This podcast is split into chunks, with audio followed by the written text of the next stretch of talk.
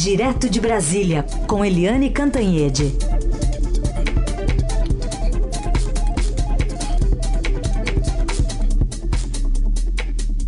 Oi, Eliane, bom dia. Bom dia, Raíssa e Carolina, ouvintes. Oi, Eliane, bom dia.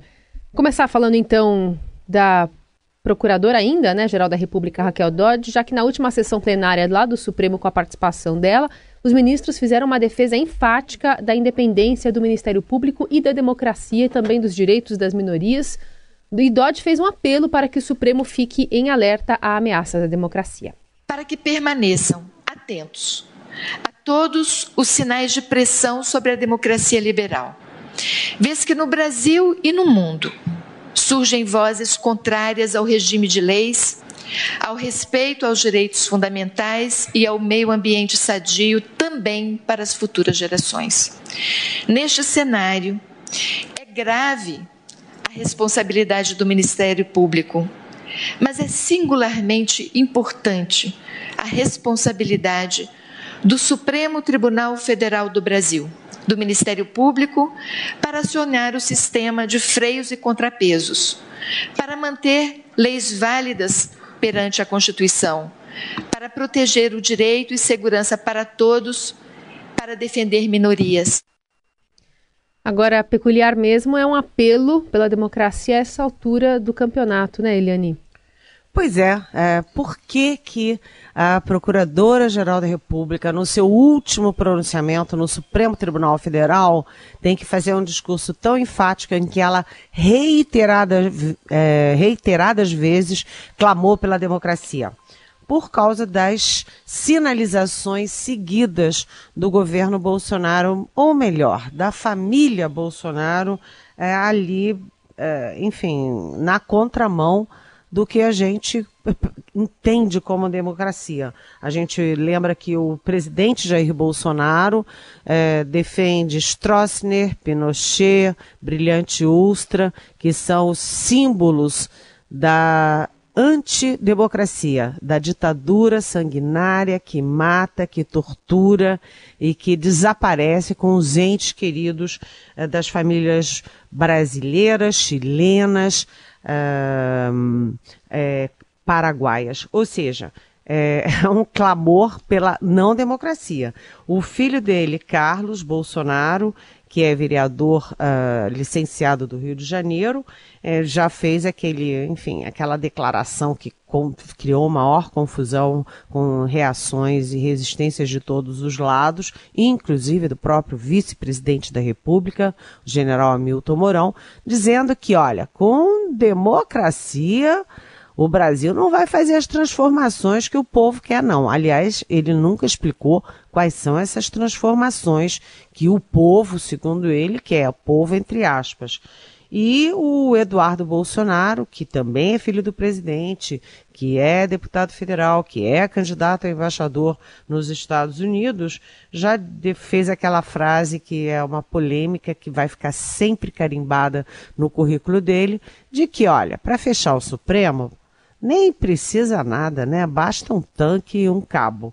E agora Eduardo Bolsonaro também, é, com aquela foto do lado do pai no hospital, é, puxando o paletó para mostrar que ele está com uma pistola na cintura. Ou seja, é por essas coisas todas que a Procuradora-Geral da República tem que fazer um clamor pela democracia. Ela pediu ao Supremo Tribunal Federal, às instituições brasileiras, à sociedade brasileira, para proteger a democracia. E isso tudo nesse contexto é, também da, do novo Procurador-Geral da República, que foi indicado pelo presidente Bolsonaro, Augusto Aras, e que agora está indo de gabinete em gabinete. E ontem, numa visita ao senador Alessandro Vieira, do Cidadania de Sergipe, Alessandro Vieira, aliás, que é delegado é, da Polícia Civil em Sergipe, é, o Aras declarou que, nas conversas com o Bolsonaro, disse: olha, o senhor não pode achar que presidente manda e desmanda no PGR. Bem, Vamos torcer para que seja assim, porque há um grande temor de que o presidente Bolsonaro tenha escolhido Aras para poder ficar mandando na Procuradoria-Geral da República, que é um órgão autônomo. Aliás, há uma grande discussão, inclusive, eu falei ontem com o Alessandro Vieira, que há uma grande discussão exatamente sobre isso, porque parece, na visão do Vieira, que o Aras acha que a PGR tem que ser alinhada com o governo na construção de políticas públicas. E o Alessandro Vieira, como outros senadores que vão sabatiná-lo, acham que, é, na verdade, a PGR tem que ser independente, tem que ser um fiscal exatamente das políticas públicas do executivo. Ou seja, todas essas questões de democracia, de independência de poderes, de instituições, tudo isso está borbulhando é, aqui no, no, no ambiente político brasileiro. Tudo bem, então Sabatina agora, dia 25 de setembro, a gente acompanha os próximos passos. Alguém chegando e alguém saindo, saiu o Marco Sintra, né, Eliane, da Receita, mas a ideia da CPMF prevalece ainda? Pois é, eu tenho duas notícias, e são notícias quentes, bem apuradas, que é o seguinte: o Marco Sintra, que é bolsonarista de primeira hora, ele foi demitido pelo presidente Jair Bolsonaro por é, alardear e apresentar até projetos sobre a recriação da CPMF. É, então, o presidente reagiu, disse que não vai ter CPMF nenhuma, porque ele brigou a vida inteira contra a CPMF e não quer é, ser criticado por recriá-la. Mas a minha informação é o seguinte: a CPMF fica. Marco Sintra sai, CPMF fica. E o que, que é a decisão do ministro Paulo Guedes, que ontem já comunicou à equipe ali é, sutilmente dentro, da, dentro de casa, né?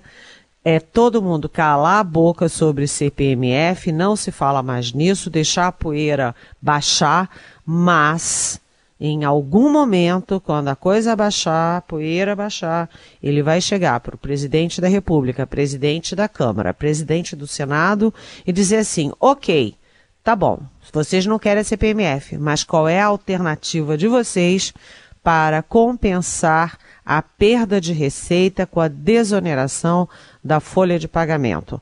Porque a desoneração da folha de pagamento é o eixo da reforma tributária do Guedes. Desonerar a folha de pagamento significa o seguinte: os empresários pagarem menos impostos pela, pelo emprego dos seus funcionários. E para você diminuir os impostos, você tem que compensar a receita de outra forma. E você desonera a folha exatamente para criar mais empregos, para os empresários poderem ter mais recursos para contratar mais gente. Então, tem algum momento o Guedes vai com a faca no pescoço. Vem cá, eu tenho que fazer a desoneração da folha. Vocês me apresentem uma alternativa. Se não é a CPMF, qual é? Como não há outra, a discussão da CPMF está vivíssima. A segunda notícia, que é quente também, é que o, o ministro Paulo Guedes entrou em contato com o Everardo Maciel, que é o ícone da Receita Federal, foi é, secretário da Receita Federal durante todos os oito anos do Fernando Henrique Cardoso. Ele organizou a Receita, ele é o homem que mais conhece de Receita Federal do Brasil. É, claro que não foi para convidá-lo, porque ele tem 72 anos e não aceitaria, o Guedes sabe disso, mas para consultar sobre o perfil do sucessor do Marcos Sintra. E a resposta do Everardo Maciel coincide com as pessoas que são muito próximas ao Guedes no Ministério da Economia, que tem que ser uma pessoa experiente, que seja da casa, que conheça as dificuldades e que tenha mão forte para mudar tudo lá dentro, porque eles dizem que a receita está fora de controle. E é, é, muito possível que a escolha recaia sobre um é, auditor da Receita aposentado, hum. um cara que conheça os meandros. Vamos ver. Liane Cantanhede, direto de Brasília, no Jornal Dourado. E daqui a gente já aciona também o Márcio Dozan, lá do Rio de Janeiro, para falar um pouco mais as últimas atualizações em relação ao incêndio e o número de mortos né, do Hospital Badim, ali na região da, da Tijuca. Oi, Leandro, bom dia para você. Márcio, perdão. Márcio, bom dia para você. Bom dia, Carol. Bom dia, Raíssa. Bom dia a todos. Dia. É, estou aqui diante do IML na, regi na região central é, do Rio de Janeiro, onde foram trazidos até o momento 11 corpos é, de vítimas do incêndio. Essa informação de 11 corpos é extraoficial. Segundo uma funcionária do IML, é, chegaram 11 corpos.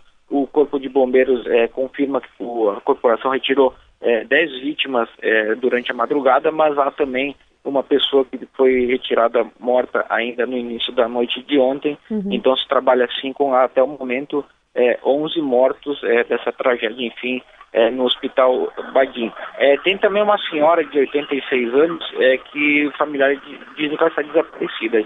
Pode ser então é, que esse número de vítimas ainda venha a subir. É importante frisar que os, os, pacientes do hospital foram é, distribuídos em vários hospitais é, do Rio de Janeiro. Então, essa pessoa, essa senhora de 86 anos que está desaparecida, pode ter sido levada a uma dessas instituições.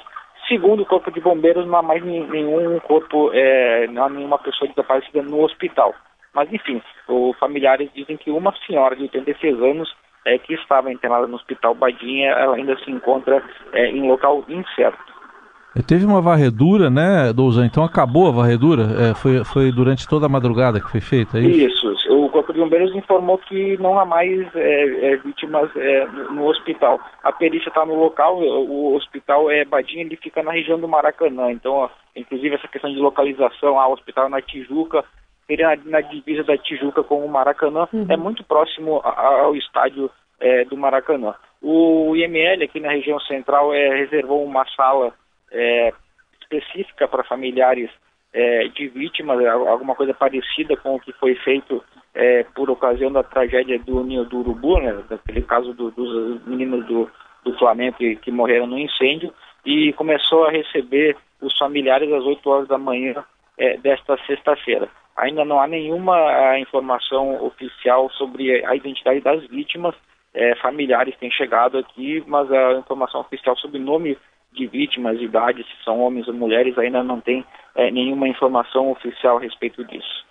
Agora, acho que a Eliane até vai, vai concordar, uma imagem que chamou muita atenção ontem, além de todas as pessoas correndo ali para tentar ajudar e tirar os pacientes de dentro do hospital, foi uma rede de solidariedade de, de familiares, de moradores ali da região para ajudar de alguma forma esses pacientes que estavam sendo acomodados é, na calçada, né? Distribuindo água, enfim, algum tipo de ajuda para essas pessoas que estavam, além de fisicamente ou, ou de, de, alguma forma dentro de algum tratamento, saírem correndo e serem atendidas né, do lado de fora do hospital, não, Douza? É, o, a Avenida São Francisco Xavier, que fica em frente ao hospital, ela foi é, teve o trânsito interrompido e funcionários, é, colaboradores do hospital e também pessoas próximas ajudaram muito é, no, na ajuda, enfim, aos pacientes, as pessoas que estavam no próprio hospital, ou foram colocados colchonetes, colchões é, na rua para acomodar essas pessoas. Foi uma cena assim é, bonita de se ver, apesar de, claro, todo o contexto é, trágico do que, do que aconteceu. Muito bem, São Márcio Douzan acompanhando as informações lá direto do IML, né? Pelo menos 11 pessoas, 10 confirmadas, uma ainda suspeita, né? 10 pessoas que acabaram morrendo após esse incêndio de grandes proporções no hospital Badim, na região então do Maracanã. Douzan, obrigada, bom trabalho. Valeu, abraço a todos. Bom, Eliane, é, voltando a falar né, dos nossos assuntos aqui, também em relação a Brasília ou questões internacionais, a gente pode colocar de novo o Ernesto Araújo aqui no nosso contexto para falar sobre uma agenda cheia dele lá nos Estados Unidos, depois é, ainda da repercussão da fala dele num evento conservador que já abordamos aqui ontem. É, é, você tem dois movimentos hoje, é, vamos dizer assim, com caráter internacional caráter de política externa. Um é o Ernesto Araújo, chanceler, que, enfim, fez aquela palestra que causou espécie ontem É, só se falava nisso anteontem, ontem, né, a palestra e é, que ninguém entendeu do chanceler brasileiro nos Estados Unidos. É, hoje ele tem uma agenda bastante significativa, bastante pesada, porque ele vai se encontrar com o secretário de Estado Mike Pompeo, que é um homem forte do governo Trump vai se encontrar também com os presidentes é, do Banco Mundial e do Banco é, de Reconstrução aqui do, da, da, da nossa região.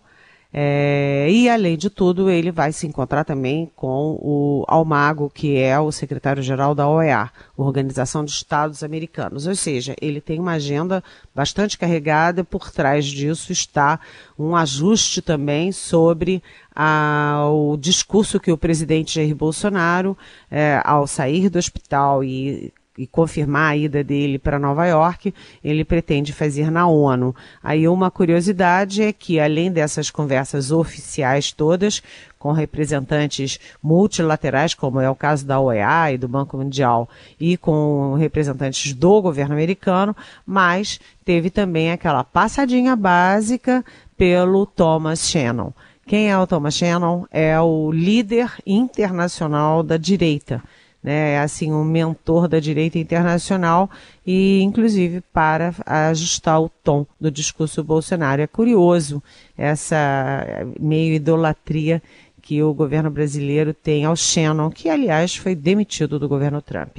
Mas vejam como são as coisas. Enquanto o nosso chanceler está lá acertando questões bilaterais com os Estados Unidos, reforçando essa, esse alinhamento automático com os Estados Unidos, que está cada vez mais nítido. Aqui dentro do Brasil, os nove governadores da Amazônia é, estão indo hoje às embaixadas da Alemanha e da Noruega, todo mundo de pires na mão, é, implorando para eles, por favor, deixarem o Bolsonaro de lado, esquecerem essas bobagens do Bolsonaro e voltarem a contribuir com o fundo da Amazônia. O dinheiro que vem da Alemanha e da Noruega é importante, sim, para os estados da Amazônia protegerem as florestas. Né? Então, eles vão lá de pires na mão dizendo o seguinte: vamos criar dois Brasis. Um, o do governo Bolsonaro, vocês deixam para lá. E outro é o nosso governo que tem que cuidar, os nossos governos, né, que tem que cuidar das florestas e tem que tomar decisões práticas. E a gente acredita nas questões de meio ambiente e climáticas. Ou seja, dois movimentos. Um do governo Bolsonaro, com os Estados Unidos, reforçando, aprofundando esse alinhamento. E outro dos governadores eh, da Amazônia, nove governadores, tentando recuperar as relações perdidas com a Europa. Tudo bem. Só para fechar um registro, que hoje começam os saques, para quem é correntista da Caixa Econômica Federal, daqueles 500 reais, até 500 reais do, do Fundo de Garantia para quem nasceu entre janeiro e abril. Expectativa de movimentar um pouco, pelo menos, a economia, né, Eliane? Saiu agora há pouco o IBCBR, do Banco Central, com uma prévia do PIB, e mostra que a economia encolheu em julho 0,16%. Pois é, é, essa, esse saque pode parecer pouquinho para nós, né? Mas é, tem um, um, uma força para cada família que vai receber, né? Dependendo, inclusive, da renda dessa família, e tem uma força também aí para tentar aquecer o consumo, a produção e a própria economia brasileira que anda devagarzinho, quase parando. Essa é Eliane Cantanhede, conosco sempre das nove às nove e meia aqui no Jornal Dourado. A gente vai encerrando por aqui, mas amanhã, aliás, amanhã não, segunda-feira ela volta, amanhã ela vai descansar. Segunda-feira ela volta aqui para falar mais sobre a política nacional e internacional e responder as perguntas dos nossos ouvintes. Aí, aliás, só uma lembrança. Hum. É, domingo, dia 15 de setembro, é o Dia Internacional da Democracia. Muito apropriado. Vamos comemorar. É, o timing foi bom. um beijo, Eliane. Até segunda. Beijão. Tchau.